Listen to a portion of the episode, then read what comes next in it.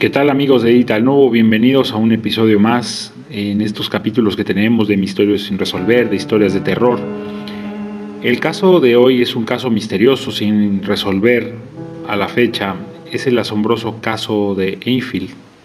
Esto se desarrolla en Inglaterra, es un caso de poltergeist. Sabemos que en toda sociedad se producen casos paranormales, cosas que no tienen explicación, espíritus que se manifiestan, voces que escuchamos, objetos que se mueven. Pero los invito a que escuchen este buen episodio, este caso de Poltergeist, y que se suscriban, le den like a este episodio, que compartan y por favor dejen sus comentarios si quieren algún caso, algún tema como es en este episodio que me lo han pedido, con mucho gusto lo narro. Suscríbanse por favor y compartan. Comenzamos. Hoy les hablaré de este polémico caso que se dio en los años 70. Un caso que llegó a ser publicado en muchos medios de comunicación. Un caso que llamó la atención de miles de personas, mediums, investigadores y cuerpos de seguridad, que se vieron atrapados en medio de cuatro paredes en una casa, situada en el 284 de la calle Green Street en Mayfield, Inglaterra. Todo comenzó en el mes de agosto de 1977, cuando Peggy Hudson, mujer de 40 años, recién divorciada, decidió mudarse con sus cuatro hijos, Margaret de 13, Janet de 11 años, Johnny de 10 y Billy de 7 años. Sin embargo, ninguno de ellos es consciente de todos los horrores que ahí experimentarían durante los próximos años. Algo que les cambiaría la vida y que jamás llegó a ser resuelto.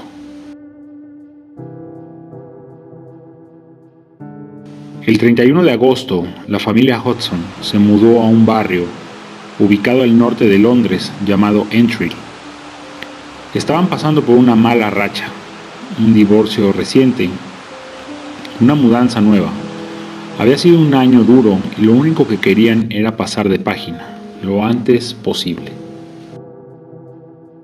Por eso este nuevo hogar era una nueva oportunidad para ellos, o al menos así lo creían. Durante los primeros días todo parecía normal, o así lo parecía. Poco a poco todo comenzó a cambiar.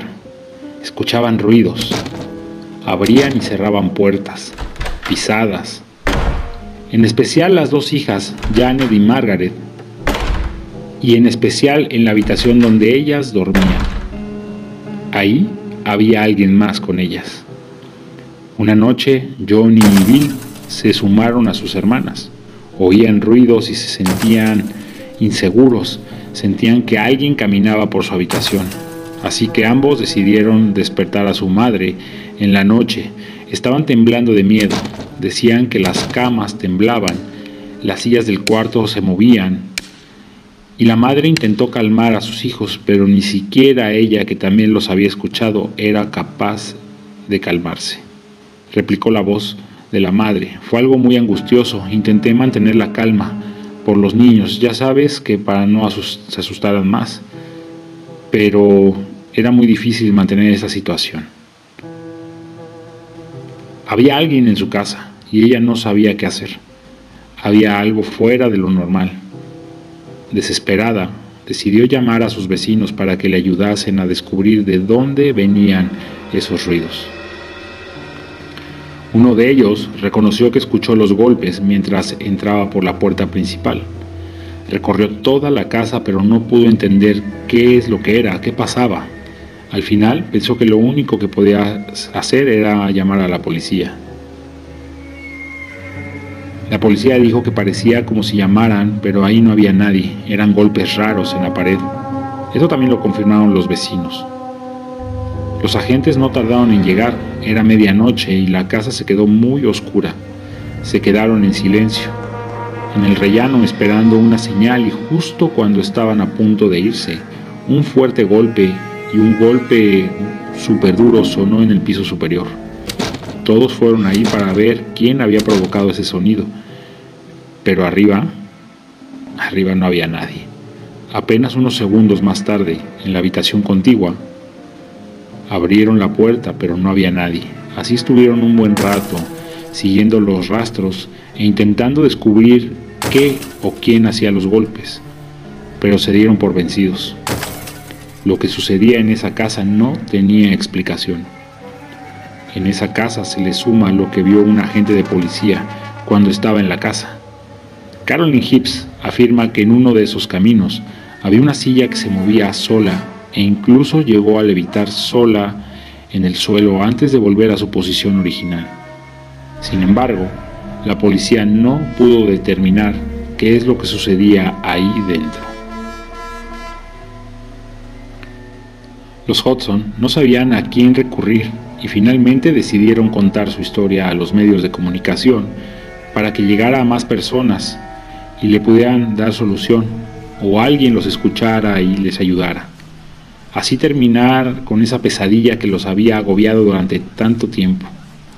Contactaron con el periódico Daily Mirror y ésta enviaría a dos de sus reporteros más veteranos junto con el camarógrafo Graham Morris.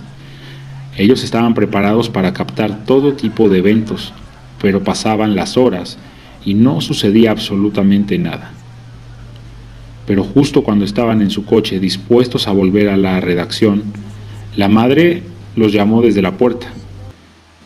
No tardaron en volver e ir al piso de arriba.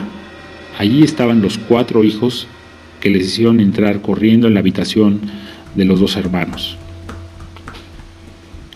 Todas las piezas del Lego volaban de un lado a otro, chocando contra las paredes y ventanas. Una de ellas golpeó la frente del fotógrafo, mientras éste trataba de capturar lo que sucedía. El fotógrafo dijo, fue raro todo lo que empezó a suceder, y no solo a mí, fue una sensación rara la que tuve ahí. Cuando el fotógrafo reveló el carrete, la imagen que sacó en ese momento tenía un agujero que tapaba toda la foto. Fue entonces cuando el redactor decidió llamar a la Asociación para la Investigación de Fenómenos Paranormales para ver si ellos trataban el caso. Esta sociedad mandó tan solo en una semana después que empezaron las manifestaciones al investigador Morris Ross, un investigador que comenzó a experimentar los mismos fenómenos paranormales que las demás personas que habían pisado la casa. Una noche,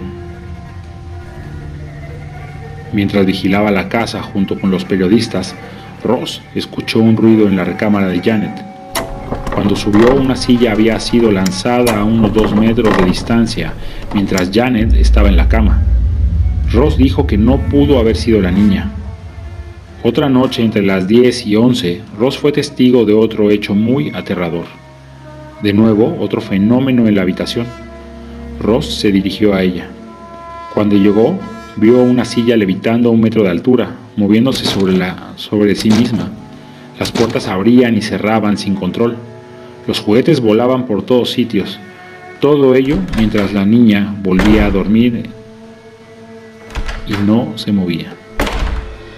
Tan solo unos días después, estos al estar en la casa, Rosa acentuó que todos los fenómenos se daban en la habitación de Janet.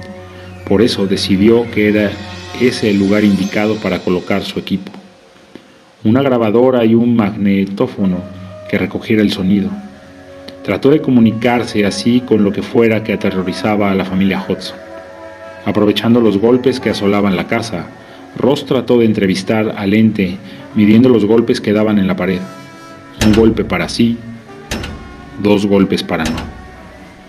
De esta manera, el doctor logró obtener información del ente. De esta manera sabía que éste producía los eventos. Este mismo hacía los eventos paranormales. A partir de ese momento, tal y como contara Janet Hudson, los fenómenos se recrudecieron. Las entrevistas del investigador Ross parecían ser un repulsivo para este ente. De hecho, pocas noches después, la propia Janet quedó atrapada en su habitación mientras su madre intentaba abrir la puerta para poder entrar. Mientras tanto, una cortina intentaba ahorcarla. Se vieron y se vivieron momentos de verdadera angustia mientras varios investigadores intentaban entrar en la habitación, hasta que consiguieron sacarla sana y salva, pero con lesiones en el cuello. Ross, como todos los que ahí se congregaban, se dio cuenta que el ente se manifestaba con fuerza a través de Janet. Por eso llamó a su hijo recién graduado en Derecho para que le ayudara a hacer una entrevista a la niña y a su hermana Margaret. Janet ya había asegurado varias veces que el espíritu hablaba a través de ella. Pero durante esta entrevista, por primera vez pareció quedar demostrado. Ross preguntó varias ocasiones en la entrevista si había alguien, y hubo golpes, ladridos y gruñidos. Tras varios intentos, una voz áspera, grave y masculina habló tras Janet. Esta aseguró ser el espíritu que atormentaba a la familia Hudson. Dijo llamarse Bill Wilkins, de 72 años. Aseguró él mismo que había muerto de un derrame cerebral en el sofá de la esquina del salón, en la planta baja de la casa.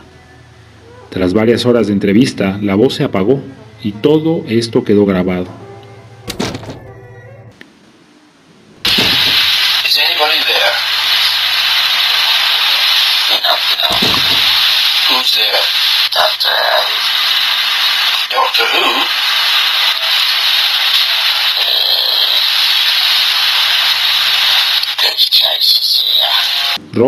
Trató de contrastar la historia de Janet, algo que había contado ya.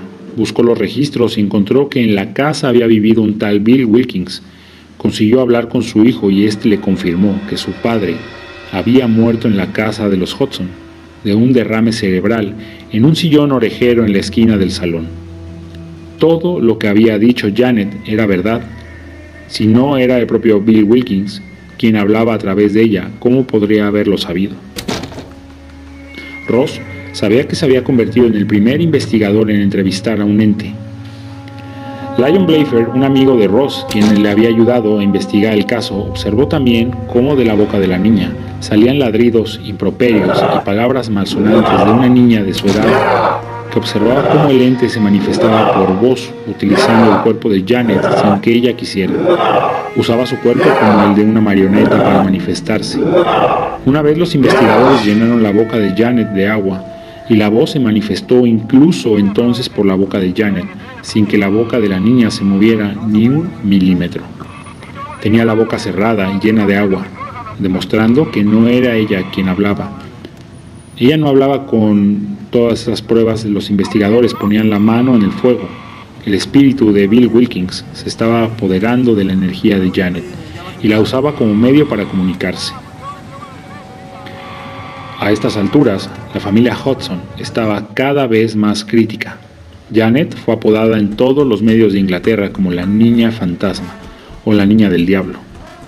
John y Billy, los hermanos pequeños, eran sometidos a bullying en el colegio. Los llamaban raros, monstruos, y Margaret se tuvo que ir a vivir con los vecinos para evitar estar en el epicentro. El ya calificado como poltergeist o poltergeist, Janet fue enviada durante seis semanas al hospital donde le hicieron todo tipo de pruebas, pruebas neurológicas y psicológicas, para comprobar y para ver si la joven podía tener algún problema de personalidad múltiple o alguna enfermedad que explicara esa voz que salía de sus entrañas. En ese momento llegó la sorpresa. Durante la estancia de Janet en el hospital, toda actividad paranormal cesó por completo. Ni golpes, ni objetos en movimiento, ni objetos levitando, nada. Esto provocó que en las calles los periódicos hablaran cosas para demostrar que los Hudson opinaban que todo era un montaje que el poltergeist se lo montaban Janet y la madre, que la madre Peggy les estaba ayudando para conseguir irse a una casa mejor. Era cierto que en todos los fenómenos debía estar implicada alguna de las dos hermanas, algo que Ross explicaba que el ente se nutría de ellas, las utilizaba, y fue entonces que aparecieron los míticos parapsicólogos de monólogos y parapsicólogos Ed y Lorraine Warren, y es aquí donde las versiones se separan. El amigo de Ross Leifer aseguraba que los Warren aparecieron en Eiffel sin ser llamados ni citados, nada más por la prensa. El revuelo mediático y el dinero de hecho Leifer dice que llegaron y que se presentaron, se pasaron por la casa un solo día, inventaron su propio hecho y se volvieron a marchar a Estados Unidos a hacer dinero con el caso. Leifer dijo incluso que Ed Warren ofreció hacer mucho dinero para él si corroboraba su versión. Sin embargo, la investigadora Gerald Breeder, autora del libro que presentan los Warren, dice que el matrimonio acudió a casa de los Hudson en cuatro o cinco ocasiones. Decían que el fenómeno paranormal cesó cuando Ed y Lorraine Warren hicieron un exorcismo sobre Janet, con el que lograron parar el fenómeno. De este exorcismo no hay registros en la iglesia, por lo que lo único que podemos asegurar es que los investigadores que realmente llevaron la batuta del caso fueron Ross y Leifer. Sin embargo, los rumores de fraude cobraron cuerpo. Una casa absolutamente vigilada por la prensa y cientos de testigos estaba, como se puede imaginar, llena de cámaras. Una de ellas, la de la cocina, que grabó cómo Janet provocó uno de los fenómenos paranormales. En el video se ve cómo era la niña la que tiraba los platos y vasos, cómo doblaba los cubiertos. Incluso se observó un sistema de poleas con el que Janet provocaba los hechos paranormales y se descubrió a Margaret poniendo las voces de los supuestos espíritus que supuestamente amenazaban la casa. Para corroborar el fraude, el investigador Melvin Harris acudió a la casa acompañado de su inseparable cámara. Los siguientes días que estuvo en la casa, no pudo observar ningún fenómeno paranormal. Como mucho, alguno de lo que Harris calificó como trucos acrobáticos para, por Janet, trucos que se pudieron montar. Aseguró además que todo lo que sucedía en la casa podía hacerse con un sistema de imanes y poleas que Janet y Margaret habían montado bajo el mando de su madre Peggy. Harris descubrió a Janet escondiéndose para provocar uno de los supuestos ataques de poltergeist. Sin embargo, Ross y Leifer aseguraron que la identidad que seguía volviendo loca a la familia, tirando cosas, dando golpes e incluso no dejándolas dormir, haciéndole evitar objetos, era simplemente más lista que ellos y que únicamente buscaba incriminar a Janet para evitar ser expulsado de su cuerpo. Aunque los investigadores cubrieran la espalda de los Hudson, los investigadores abandonaron la casa de los Hudson y el foco mediático salió del sitio. Sin embargo, la familia siguió sufriendo el abuso y el acoso de este ente varios años más. Hasta 1978, cuando un cura se acercó a su casa, sin haber registros de lo que hizo este, el párroco, la familia y aseguran que desde ese momento la actividad se calmó. El caso Hudson cayó en el olvido durante años. Nadie supo nada de la familia. El caso del poltergeist más documentado de la historia hasta 2013. En este año, ya adulta Janet concedió una entrevista donde aclaró todas las dudas que surgieron del caso. Janet reconoció que algunos de los trucos los hizo ella misma, junto con su hermana Margaret, y añadió que solo lo hizo para que los medios presentaran más atención y alguien más les ayudara a dar solución. Janet se sintió abusada, utilizada por el ente. Lo describió que era como tener a alguien en su espalda todo el tiempo, tirando de ella, controlándola, dejándola dormida mientras la utilizaba para vivir. Además, aseguró que su familia nunca hizo dinero con los fenómenos paranormales que había en su vivienda. Janet contó que salió de la casa en cuanto pudo y que el ente, aunque ya no estaba, seguía y siempre se ha alimentado de su energía. De hecho, el hijo Billy y su madre Peggy se quedaron en la casa hasta la muerte de Peggy. Aseguraron que la actividad paranormal continuó aunque de una forma más calmada. Había escurrimientos de muebles, movimiento de cosas, levitación de objetos, cosas aterradoras, pero no de cerca como fueron en los años 70. Lo más escalofriante de esta entrevista, confesó Janet, es que todos los golpes, los intentos de asesinato, las voces, los abusos ocurrieron después de que su hermana y ella jugaran a la Ouija. Es como si ella hubiera invitado al espíritu de Bill Wilkins a aprovecharse de su energía, a manifestarse y adueñarse de su casa. Pero ¿qué pasó con la familia Hudson? Tras la muerte de Peggy en 2003, la casa fue ocupada por los Bennett, que tan solo tardaron dos meses en salir por la puerta. Una familia que no le interesaban los medios. Nunca lucró con la historia. Sin embargo, tuvo que huir de los fenómenos paranormales que al día de hoy siguen asolando Eiffel. De hecho, la propia Janet confesó que sigue sirviendo de alimento para el espíritu de Bill Wilkins.